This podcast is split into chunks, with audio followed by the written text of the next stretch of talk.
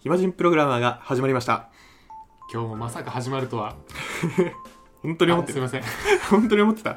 ませんはいというわけでこのラジオは駆け出し違うわ中級エンジニアと駆け出しエンジニアが送る駆け出しエンジニアをキャリアアップさせようとするラジオになってます ややこしいややこしいちょっとなんか文言変えた方がいいかもしれないはい、はい、というわけで今日はなんか淳平くんが違うわ、はい自己紹介だはいはい自己紹介でしたのりですかいちです順平です。そういう流れよよろしくお願いします。はいお願いしますはい。はいじとゃいあどうこうとぞで、お悩み相談のはい。コーナーということでは僕がまだ、はいあーエンジニアなりたてということでおー今何をしてるかっていうところで、いはまあ、ざっくり言うとポートフォリオ作りに今重きを置いてるんですね、うんはいはいでえっとまあ本当に、いうんまあ、有名サイトのマネみたいな感じで一応作ろうかなっていう感感じなんですけど、うんまあ、ただそのポートフォリオ作りをするっていう時に、まあうんまあ、そもそもなんでやっぱ作った方がいいのか良くないのかとかうんうんなんかどのレベルもののものを作ればいいのかとかってうんやっぱりまだわからないんですよねあんまりクリアじゃないので、うんなるほそこどら辺をそのノリさんにちょっとうんお見てると思うのでポートフォリオ先輩はいポートフォリオ先輩そうですねあの採用とかやってるんで僕死ぬほどポートフォリオ見てきてるんですよすごいマジでさあの僕とかだとポートフォリオなしで就職してるんで、おおマジでノーポートフォ リ オそうもうともうもうポートフォリオ作る機会ないです 多分ノーって言っちゃったからそのまま文章につなげちゃったじゃんいやだからまあすごいいいなと思って、うんうん、うんいい話してあげてくださいよポートフォリオについてじゃあまずちょっとそのポートフォリオ何に使うためのポートフォリオなんですかなんかこうやっぱり、えっとまあ後々転職したいとかっていうのはやっぱり考えてるんですけど、おーほうほうほうでそうなった時にまあもちろん必要ですとうんでもそれ以前にまずは今この SES の会社なんで、うんまあ、派遣されるにあたって相手会社からまあ引き抜いてもらえるように作ってるっていうまあ状況、まあ、どっちかというと作らされてるにちょっと近いような状況ですよ ねんなんでなんでなんでなんでだから作っ現ては場いるにん出ですけるどためにポートフォリオあった方が有利だからそうですそうですそこでおっと言わせるものを作りたいということそうでですすね同じ立場の人間がはいはいうん今、まあ、僕がサーバーサイドでやってるんですけうど、んうんで10月からうん始まって、えー、とそのメンツが今16人いるんですようんううんんううんんでその中で、えっとまあ、現状の要はスキルシートみたいな、うんまあ、履歴書みたいのが、結構まあみんな同じようなもんだとああまあそうなるほどなねるほだっどてそ同こでじ研修やってるもんねそこで差をつけるために、まあ、ポートフォリオ作りをみんなそれぞれしていくわけなんですけどああなるほど、うんはいへえそういう世界なんだあそこでそういう世界ですあそうですよねなのでそこでどういうポートフォリオとかがまあ受けるのか、まあ、要はちょっと転職みたいな状況に似てますよね、うんうんううんんそうなるほどねでもはい今作れる技術とかも鑑みた方がいいもんねこれはだってそうですそうだよねねまあそりゃそうですねうねうんそんなんね Google 検索エンジンをより良くするうんアプリ作りましたってやればいいじゃんって言ったらもう元も子もないですからねそうだよねなんかざっくりそのノリさんとかまあカイさんとかこうパッとこうポートフォリオ出された時こういうポートフォリオだったらちょっとおってなるなとかっていうのはありますまず見た目はこだわんなくていいと思うああさそれサーバーサイドだからってことですよね、うんはいうんだからそこはもう完全に CSS フレームワーク使ってしまえはいはいはいはいで、まあ、なんかもしなんかこいつすごい情報キャッチしてるのかなって思われる CSS フレームワークは多分テールウィンド CSS とかだと思うなるほ ど具体名出てき たなるほなどんかブートストラップ使ってるとはい、ちょっとなんか全世代感を感じるかもしれあないちゃーへえそうなんだなんか最近テールウィンドの方がすごい来てると思うへえ僕もなんかブートストラップ見たら、あまあブートストラップだよねってあそう思うぐらいだけど別にマイナス印象ではないけどそうなんですね、まあなんかいやまあ別にどっちでもいいっちゃいいんだけどはいあはのーまあでもそこは自分でコーディングするみたいな努力はそんなしなくていいと思うんうんうんうん、う、うん、まあそれはそうですねいなるほど、うんまあ、若干そうですね今そのまあ某フリマサイトの真似をして作ってるんですけど、まはあ、いブートストラップゴリゴリで作ってるわけですよああゴリってるゴリってますねうんちょっと嫌だなとは思いつつも、うんまあちょっとサーバーサイドなんでやっぱそこに時間かけてらんないなと思ってあでもいい考え方ですね、あんまりもうゴリゴリでやっちゃってるんですよね、なるほどねはいはいうん、まあそこは最悪別にですね、それはいいっすねえちなみにそれ提出する時ってさはいどんな形で提出するんですかあもう提出とかないんですよなんかいいないですないですなんかほんとひたすら自分で作ってでその、まあうん履歴書みたいなのに追加していくであとはあその相手の企業さんと、あうんあのまあ、顔合わせという名の面接をするときに、はいはい、まあ、自分がよりよく説明できるよううんうに感んじですね、はい、で言うとまあアプリケーションの出来と出来もそうなんだけど、はい、単純にコミット数多いとねおってなると思うへえそうなんだえ多分だけどそのポートフォリオとか見てコミット数500とか超えてたらこいつめっちゃやってんなって思うかもおーへえあと GitHub にとりあえず草生やしまくれっていう、あーなるほどうん、 500ってなかなかすごいですねでもなんかたまにいるよその採用とかで見てるとうんうんうん本当に一部だけどなんか5600ぐらいその1個のプロダクトでいってるとこいつ一体ポートフォリオにどんだけ作ってきたのみたいな感じするもん なるほどなで大体それぐらいやってる人はやっぱりできるはいはいうん、あれそれはあの 何でしょうそのコミットもまあ一人でやってるから、うんもう全作りして1コミットも極端なこと言えばできるじゃないですかそんなコミットしてたらねダメだよ、そうそうダメなんですけどだからそれは1個そのポイントになるってことですよね、そそれのなるねちゃんとその、うんなんだろう作業の区切りをつけてというか、1機能ごとだとか、うんそういう修正の1個区切りでしっかりとコミットできることで、あうんこいつはなんか Git の使い方を分かってる中を出せるというかそうそうそうそうそうなるほどで一個一個のコミットメッセージ綺麗だったらそれもさらにプラスだと思うけどねうーんだってとりあえず見た時にまずコミット数見てあこれめっちゃやってるなと思ったらとりあえずそのコミット履歴開いて、はいどんななんか作業してんだろうとか見るもんああなるほどじゃああれなんですね修正っていうメッセージダメなんですね、修正 ダメやっちゃうけどあーやってる修正気をつけ ようやっちゃうわ修正かっこ途中とかやっちゃうあこれ一応マークダウンですよね、ですよマクダウンマークダウンじゃなかったでしたっけ Git のコミットのとこマークダウン方式は書けなかったでしたっけ、いやーちょっとねあんまそんながっつり書いたことないなまあ大体一言で終わるから、 Git コミットコマンドをそのまま打つと開くやつだとあれマークダウンなんだ俺も1行とかしか書いたことないからあうんなるほど基本一行で書くからなんかあんまこうまあだ装飾しないから、うんあー、まあ、内容がパッと見て分かるぐらいの一文書いてあって、うんとりうんあえずたくさん草生やした方がいいたくさん草生やしまくってコミット数まずめっちゃつけとくとうんでそれだけでまずちょっとねプラスになりますねへえやっぱ Git をちゃんと見見に行ってるんですね Git 見ちゃうねなんか正直アプリケーションばって見てもわからんあまうんあ確かに大体クラットアプリじゃんはいはいクラットアプリあのー、クリエイトクリエイトリードリードアップデートアップデイデートはいはいはいは基い本機能だけがついたアプリケーションばっかだからなるほど正直なんかそのアプリケーションの表見てもなんか綺麗か汚いかしか思わなくてどっちかっていうとコード見たいなって思っちゃうエンジニア目線だとそっちなんですねやっぱその見た目というよりは、なるほどまあ、結構そのコードの変数名の付け方というか、書き方とかからなんか結構実力出ますもんね、出るね、はいああそうで,、えっと、で次にじゃあその後コード見ていくんだけど、はいこれコード見るときまずはまた普通みんなそうだと思うけどコントローラー見ますねまずはいはいはいなでるコントローラー見てそのアプリがなんかどんだけ複雑なのかどうかとか結構見ますねほどなるほどそれは複雑なのを見て、んそれは何を見たいんですかなんかシンプルなのがいいのかうん、複雑なのがいいのかまあ、ちょっと僕の時採用目線なんであれなんですけどちゃんとなんか自分でロジック考えて作ってるのかどうか見るねというと本当にただのポートフォリオ用の簡単なウェブサイトとかだとマジでシンプルなあのなんだろう例えば一覧表示だったらモデル呼び出して全件取得してビューに渡して表示しておしまいとかうんはいそれシンプルすぎてちょっとね何できるか読めないああでも当たり前基本だからそれ見せられてるそうそうそうそうねじゃあ何がいいんですかえ おいねえんかいねえんかいロジックですねあーなんかロジック部分ちゃんとやってるかとかなんかねオリジナルアプリそのなんだろうなんかの模写じゃなくてオリジナルでなんか作ろうとしてる人は結構その辺のロジックがあの書き方は全然綺麗じゃないんだけど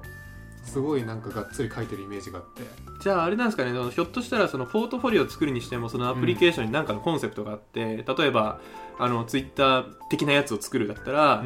ーん大工向けのうんツイッターを作りますって言って、じゃあ大工さんはあのじゃあ作業中開くことが多いだろうからボタンが大きいようにしとくとか,、うんなんかそういうなんかそのペルソナに刺さるようななんか独自ロジックというか、うんそういう工夫があるみたいなといいみたいな話なんですかねそうそうそうそうそうそう具体例が正しく分かんないけ どあとまあなんか一覧もただの一覧じゃなくてなんはかいすごい複雑な検索とか載せたらいいかもね、うーん例えば価格で検索できてはいはいなんか他のタグとかでも検索できて絞り込みとかそうそうそうそうそうあと名前とかでも検索できてでかつそれが複合で検索できるみたいななるほどとかってやっておくとそれだけでちょっとなんかデータベースの接続複雑になるんではいちょっと難しそうですもんね普通にうんそうですよねでそういうのできるとちょっとなんか嬉しいなと思うね見ててあー嬉しい んだへえで今の段階だと綺麗なコードとかはそんなに求められないと思うんうんうんはいはいうん、例えばなんかそのロジックをもっと別のクラスに置いてコントローラーを薄くするとかあとなんだろうねガード説使うとか何ですかそれガーはド説っていうのはガなんードか説えっと条件分岐とかではいこの条件の時は処理しないみたいなやつをうんうんもう早めに if 分で分岐させてリターンしちゃうみたいああそれガード説って言うんですね、な、うん、えとかなんかそういうのとかあとなんだろうメソッド細かく分けてるかとかそこまでぶっちゃけ期待はしてないかも、うんうんまあリーダブルコード的な観点ってことですね、うん要するになるほどかななんで複雑なロジックをちょっと実装してると少しプラスになると思いますね自分で考えてこうちゃんとやってるっていうのはやっぱんポイント高そうなんですね、コードを作るのが目的だけじゃなくて、まあ、なんでしょう、うんそのお客さんの要望を自分で理解して、うんうんアウトプットできるよっていうところのアピールになるかもしれないですねそれがそうそうそうそうそうあとまあちょっとこれ背伸びしてやってほしいのは API でやってほしいなっていうなるほど、うんはいはいどういうことですかえっ、と単純にあのなんでしょうコントローラーで変数作って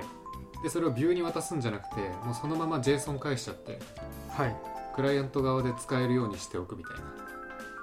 ちょっと難しいですねですよねまあなんでしょうその、まあ、例えばだけど HTML とかってさはいいろんなデータがもうすでにう埋め込み済みになってるわけじゃんはいはいだけど API ってデータだけ返すからはいそのデータを使って別のサイトが新しくサイト作ったりできるわけですよ、はいはい API を使うとその API の使う作ってるとちょっとねワンランク上になりますその API を作るうんなるほど他のサイト、うん、他のサイトでもデータ使えるようにしておくみたいはいはいはいなるほどですあの Google マップみたいなのを、なうんああいう機能を作っておくみたいな感じですねあの、うん Google マップを自分のサイトでも見れるようにしておいた Google のその機能を自分で作るってことですね、そうそうそう、まあ、例えばフリマサイトならさそのフリマの商品情報だけを返す API とかねはいはいはい作ってみるとか、なるほどん、 API か API なんかやっぱ最近めっちゃ増えてると思うんだよねなんか聞きますね結構そのうん話、顔合わせの案件とかで、うんその REST API 作ったことありますかああレストねレスト大事だ わとか そうなんですかうんベストの定義がなんかまあ4つに当てはまる API みたいな感じですか、あれってうん結構初心者目線で言うとうんだいぶ分かりづらいんですけど、だいぶわかりづらい調べててもうんなんかちょっと硬い言葉で結構書いてある感じするんですよねそのうんうん4つこれ当てはまればレスト API ですうんうんなんざっくり言うとどんな API になるんですかレレスストト API API は、はいあの URL とはい、 HTTP のメソッドでどんな作業をするかを、まあ、想像できる設計みたいな感じだね要するに、はい、えーっと例えばユーザーズっていうリソースがあったとしあのまずデータのことをリソースって言ったりするんですよそのはいレストとかだと、はい、でじゃあユーザーズっていうリソースがありましたとはい、そこに対してゲットリクエストを送ってればゲットって取得するって意味じゃはい、んだからユーザーの一覧情報が取れますよねってのがあの想像できますとはい、で次そのユーザーズにスラッシュ1って書いてあってはい、 ID ではい、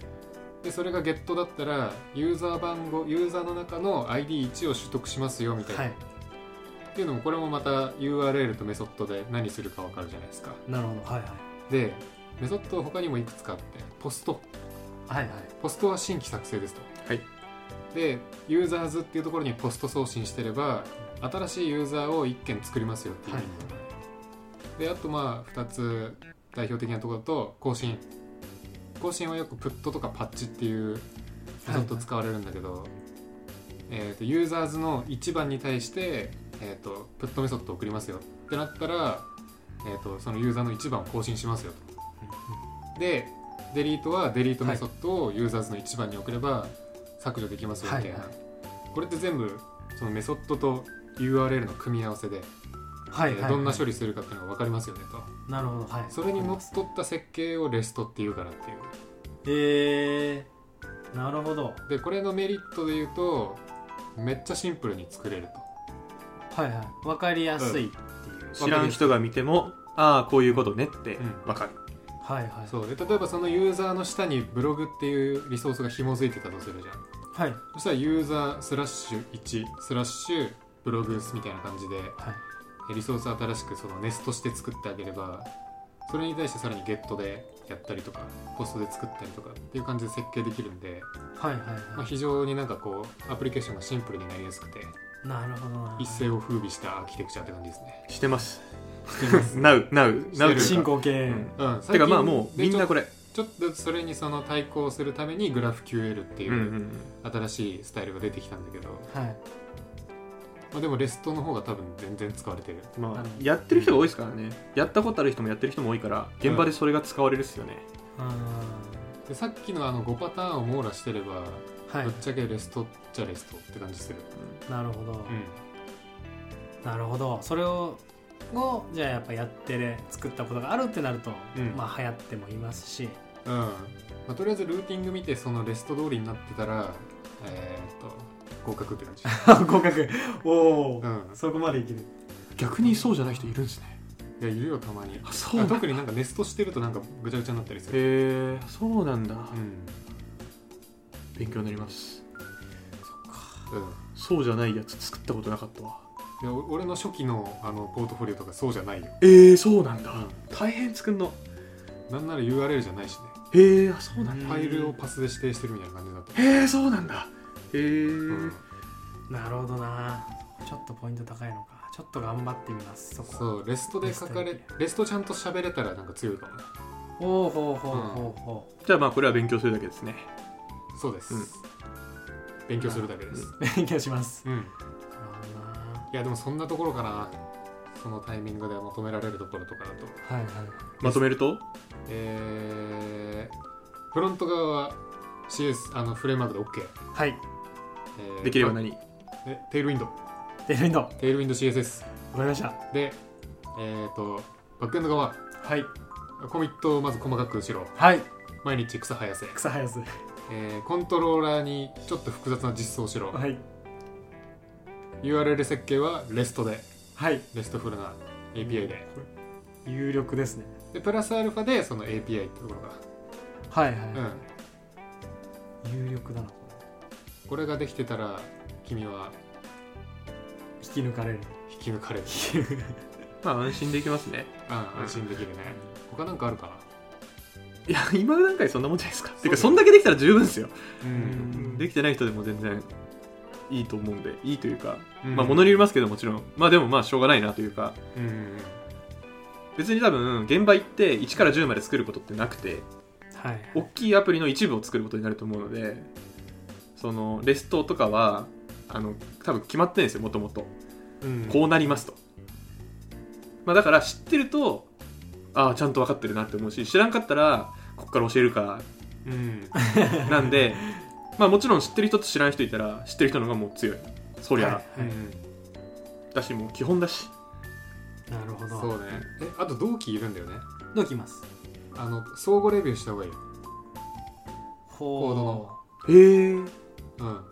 の多分最初の例えば現場に行くじゃないですかはいってなるとその現場ですでに動いてる行動を読まなきゃいけないんですよはいはいはいその負荷が結構やばいから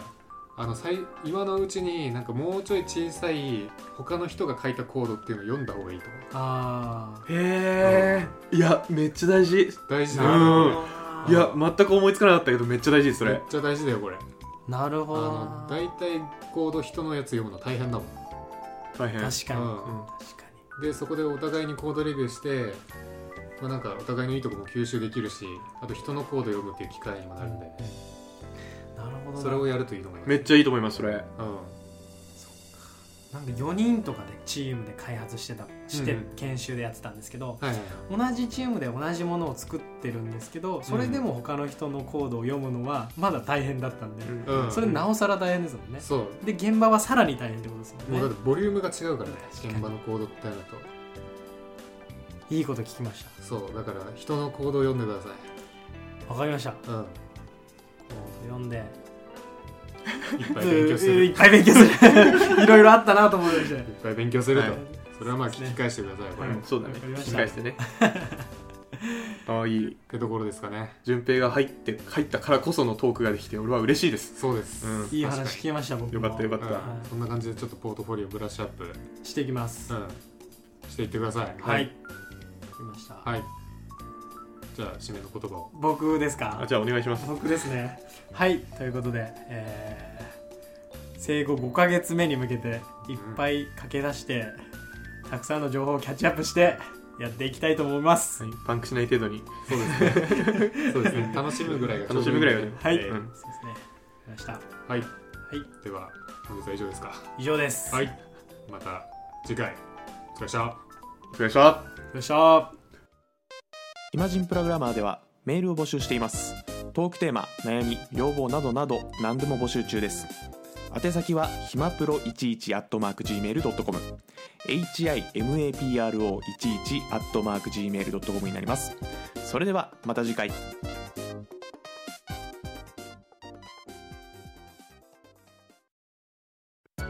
ヒマジンプログラマーからお知らせです。ヒマプロメンバーとメンタリングしたい人を募集します。どうやったら中級エンジニアになれる悩みを相談したいなどなど相談内容は何でも OK です。メンタリングを通じて何か気づきを持って帰ってもらえるように頑張ります。エピソード説明欄の方ではなく番組説明欄の Google フォームから日程を選んでお申し込みください。料金はもちろん無料。各日程先着1名なのでお早めに